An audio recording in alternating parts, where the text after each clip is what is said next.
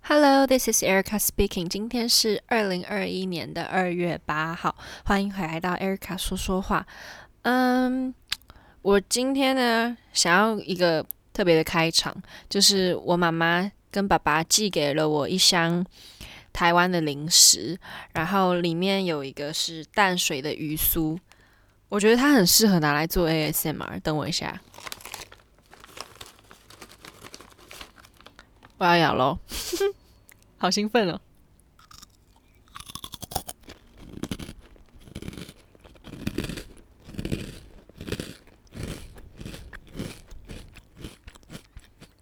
这样有没有收到音啊？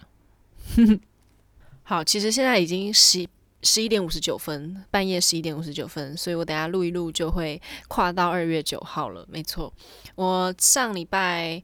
对，现在已经礼拜二了嘛。就是过完，等下再过一分钟就礼拜二了。然后为什么我星期天没有发 podcast 呢？因为我们团里在拍摄。那我先跟大家分享一下我们这几个礼拜拍摄了之后会有的节目。这样，上个礼拜跟大家分享了是我们有拍了 Cinderella。那这个礼拜呢，我们拍摄的是 Turn It Out Festival。然后这个 Turn It Out Festival 呢，有分成两个部分，一个是 Five by Six 六人五座，这个六是一二三四五六的六，五也是一二三四五的五，就是六个人六个编舞家创作的五个作品这样。然后呢，Turn Off Festival 的另外一个部分呢是 The Of The Orpheus Cabaret，对，不好意思，这个发音不是很标准，但是用中文翻译的话就是奥菲斯歌舞厅。对，这个奥菲斯呢，是我们这次希腊神话故事的主角，这样子。然后这个故事大家肯定都知道，就是 Orpheus 他闯进了地狱，然后想要救回他的爱人，然后可是他要出来的条件是他在出地狱之前都不可以回头。可是因为他真的太想念他的这个爱人爱妻了，不知道他们是结婚了没有？嗯，知道人可以跟我分享一下。反正他就是太想念这个女孩了，然后他就没有忍住，就回头了。然后他回头的瞬间，这个女孩又掉回地狱里面去。对，就是这样子。这一段故事有团里的舞蹈员，然后总共七支的舞蹈，七支作品。串联在一起，然后变成完整的一个这样的故事，对。然后这次的拍摄就是这个 Orpheus 的拍摄是在酒吧进行的，因为之前其实呃设想的是说这一个作品会在酒吧里面演出，所以就有点像是 pop up show 那样子，就是来酒吧喝酒的人可以现场看到这个演出。然后这一次的这一个。Production 是跟香港大学合作的，就是他们的英文学院戏剧和创作写作主席教授率领校内作家团队一起合作的一个一起合作创作的这样子的故事。所以其实我们第一次排练的时候是有那个。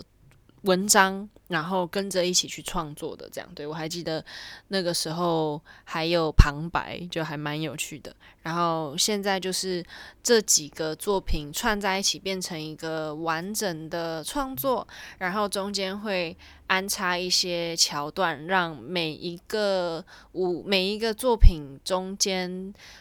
变换的舞者去做一些连接，让大家知道说哦。这些人是代表同一个角色的，这样子的一个摄影方式也是还蛮有趣的，就是会有一些镜镜头的运转呐、然后让整个故事有说服力，这样，所以拍摄起来蛮有趣的。嗯，然后稍微简单介绍一下，刚刚有提到的六人五座是 Stephen Sharpshire 的一个作品，然后我们的艺术总监 Septime Weber 也有一个作品。啊 Septime 的作品是莫扎特的小夜曲创作出的第二乐章，然后它的英文是 Second Movement。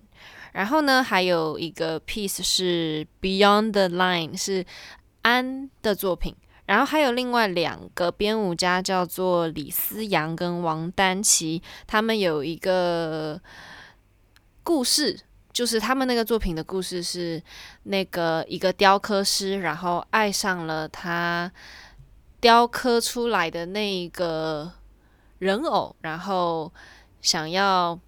保护他啊，这样子的一个故事，我觉得还蛮有趣的。然后还有另外一个作品是 Annabelle 的。Sumburissimo，然后这个 Sumburissimo 是已经演出了还蛮多次，之前在大剧院文化中心也有演出过了，然后之前在大馆的也算是一个 pop up show 也有演出，然后是一个很看的人很享受，跳的人也很享受的一个作品，就是很推荐大家去欣赏一下。然后这一个六人舞座呢是开放给所有人观看的。会在香港芭蕾舞团还有西九龙的网站上面免费给大家看这样子。可是刚刚说的那个希腊神话的故事，就是 Orpheus 的话，它会是用 Zoom 的方式去进行。那所有的细节啊，然后如何加入，就是之后还会公布，大家就锁定团里的 Instagram 这样子，或者 Facebook 应该也会放。那就到时候大家再准时收看。然后接下来我想要跟大家分享一下，虽然这样现在有点像放马后炮蹭流量这样子，但是想跟大家聊一下 Clubhouse。其实我在上上礼拜，就是我们在录 Cinderella 的时候，因为就很多时间在后台聊天嘛，然后。娜娜就她是一个我日一个日本同事，然后她问我说：“诶，有没有 Clubhouse 的邀请码？因为她爸爸在问她说有没有这个邀请码，然后她想要进去这样。”我就说：“哇哇，这个爸爸非常的前卫呢，我都不知道这个是什么。”然后大概过了几天吧，然后就看到诶，大家陆陆续续都有在 Clubhouse 里面开始。开房间，对，我刚刚一直在想说，我要不要讲这个动词开房间？反正就是有在里面开始讲话，然后我就哦，然后去研究了一下，然后我是看到那个欧马克，他是我很喜欢的一个广播主持人，然后他做了一支 YouTube 影片在讲这个 Clubhouse，然后我瞬间就哇，真的好像很好玩呢，就是很好奇，尤其是他现在只能使用邀请码进去的这一点，就是。肯定会点燃所有人的好奇心，然后反正我就是在想办法要怎么进啊，然后我在我的现实动态发了一个，就是哦，谁有邀请码都没有人理我的状态下呢，我就进了青春点点点的 Telegram 群组。青春点点点就是欧马克跟玛丽在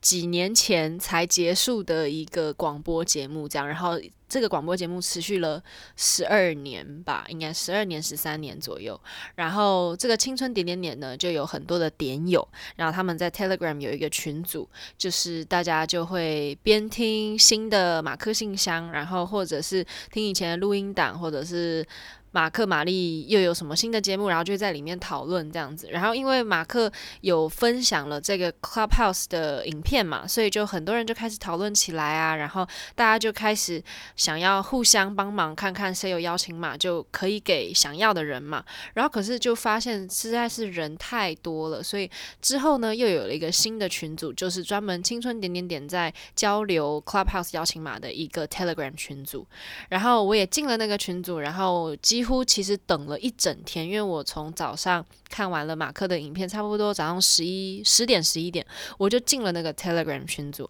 然后我一直等到那一天晚上的十二点多才拿到邀请码，因为他是用一个算像接龙的方式，就是一个一个接下来就是。这个人给了他，然后他再给我，然后我再去给别人的这样子的一个方式。然后可是因为不可能所有人都二十四小时挂在 Telegram 上面，所以呢，就有些人就会联络不到啊。可是又不想要，嗯，当坏人，就是 呃忽略他，然后跳到下一个人这样，所以就是会尽量的等到那个人出现，或者是之后。他们就很有很聪明的人，就把整个大串联的这个接龙分成了几组，但是我就很刚好的都是在那个组的最下面，所以我就虽然可能有更晚才进来的人就已经先拿到了邀请码。可是呢，我觉得没关系，就是慢慢等嘛。反正我最后就是在十二点多进到了 Tele，呃，不是进到 Telegram，进到了 Clubhouse，然后我也把其中一个邀请码给了娜娜，这样子。嗯，这几天玩下来，觉得真的很可怕，就是会。偷走你的时间，因为它不是一个像是 podcast，你可以听了，然后听到一半你暂停，然后可能隔天你有时间的时候再继续听下去。这样，它是一个就是一个直播间的那种感觉，而且是可以互动的直播间。然后，就算你边滑 Instagram，你只要不离开那个聊天室，不要离开那个房间，你就可以继续听这样子。所以就不像你平常看其他什么 Instagram 的直播或 Facebook 的直播，你要一直那个画面要一直停留在。Facebook 或 Instagram 上面，你可以同时做很多事情，所以就变成你更离不开。而且，因为它是线，就是线上即时的互动嘛，所以你就会觉得说，你如果错过了的话，之后也没有存档，你也没有办法听到，所以你就会更离不开，然后你就会 stay 在那个。聊天室里面，在 stay 在那个房间里面，一直到那个房间结束。然后那个房间聊天结束了之后呢，你又会滑滑滑滑滑，然后又滑到别的房间，然后你又会进去，然后又新的轮回这样。尤其是这些开房间的呃 speaker，他们肯定都是那种哇，回到家然后有点无聊，闲闲没事做，然后就讲讲讲讲到他们睡觉之前。然后这些人呢，我也不知道为什么他们都特别晚睡，就是。所以这几天很多网红都什么搞到三四点、四五点才结束这个 Clubhouse，然后睡觉，然后起来又再一个轮回，真的觉得很蛮可怕的。可是我觉得这应该就是一个热潮吧，就应该，尤其是等到它整个开放给所有人，甚至是 Android 系统可以用了之后，应该就不会这么疯狂了。对。而且我发现，我前几天看到一个聊天室已经开始有夜配嘞，好可怕！他就是直接冠名播出，诶，这真的太快，这些公关真的是真的太快，我真的跟不上。然后，因为我刚刚讲到，是因为听了马克的那个 YouTube，然后我才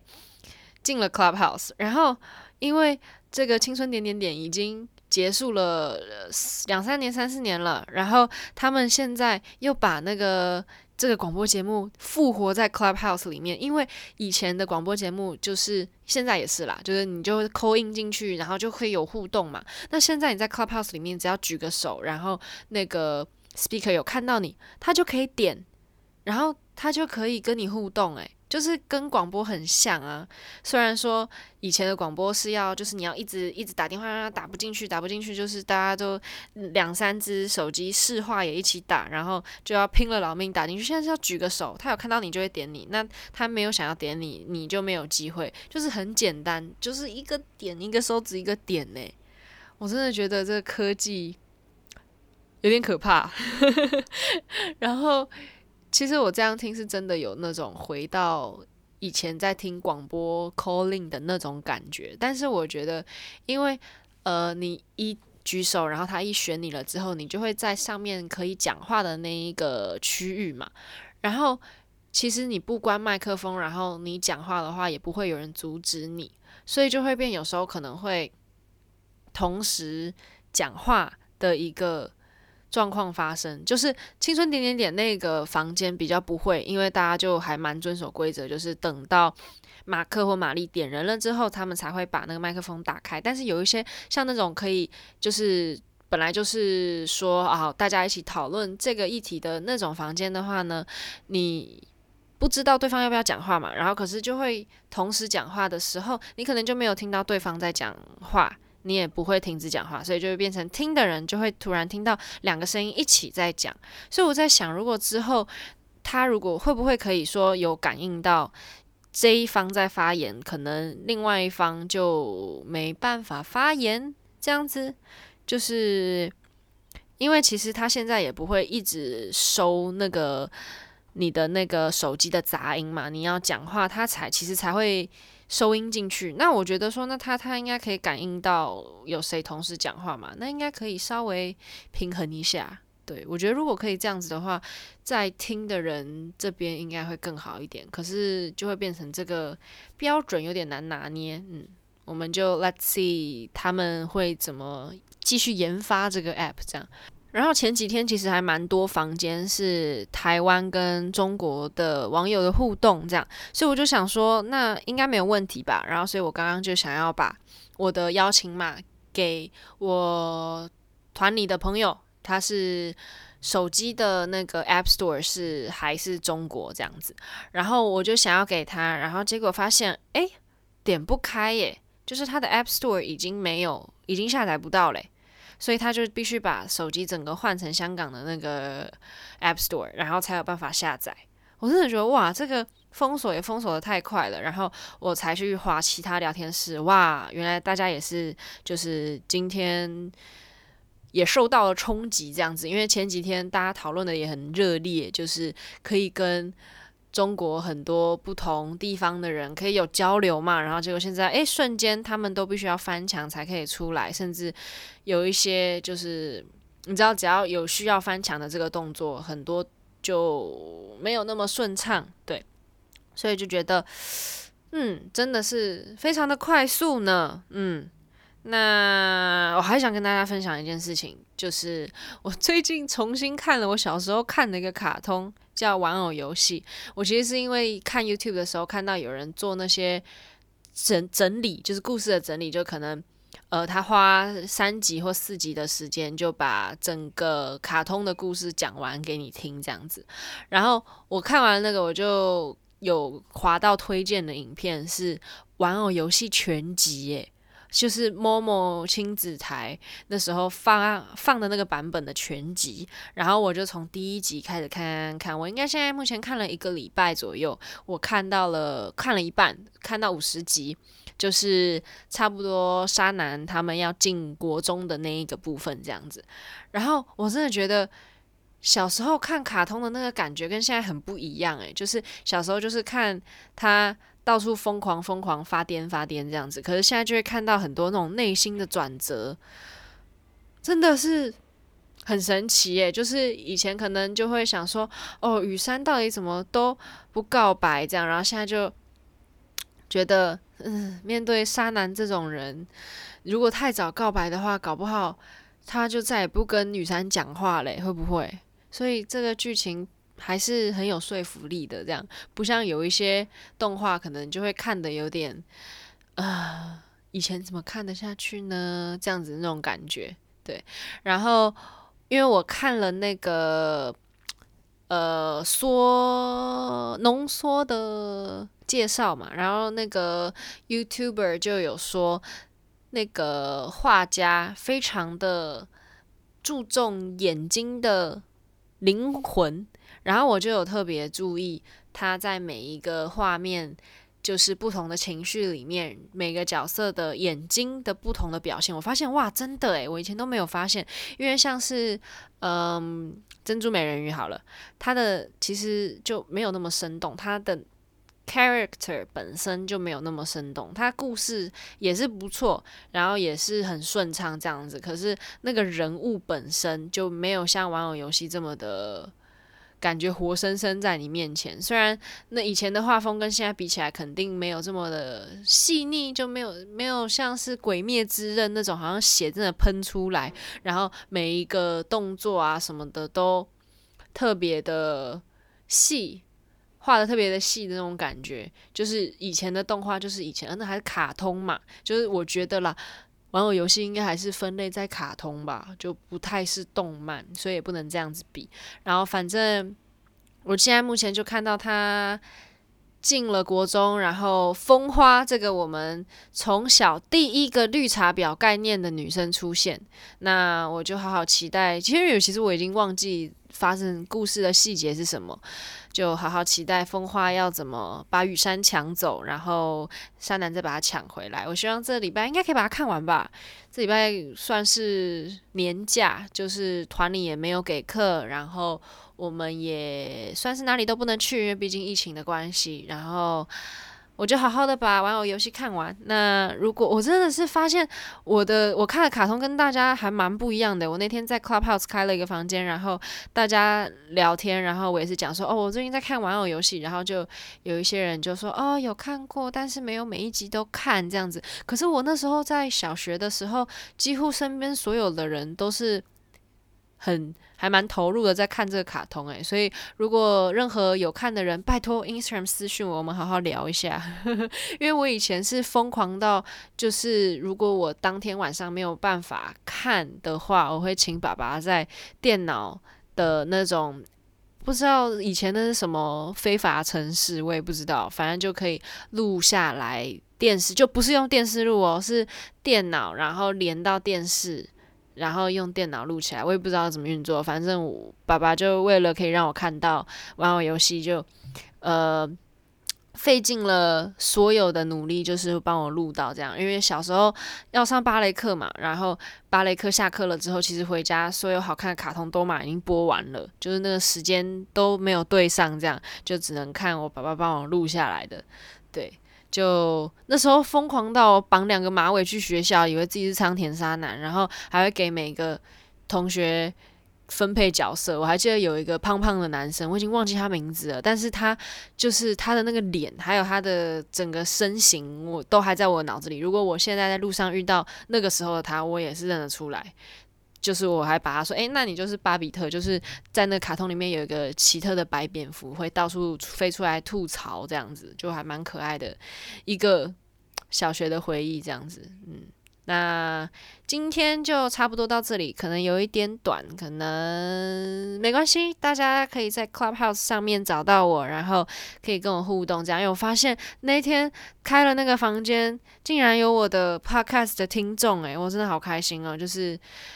大家网友们，赶快有 Clubhouse 的 follow 一下，然后记得 Podcast 也帮我追踪五颗星点起来，Thank you。那就希望大家过个好年，然后不管是早上、中午还是晚上，就 Good morning, Good afternoon, Good night。那 I'll see you next week, or even see you sooner. Bye, thank you.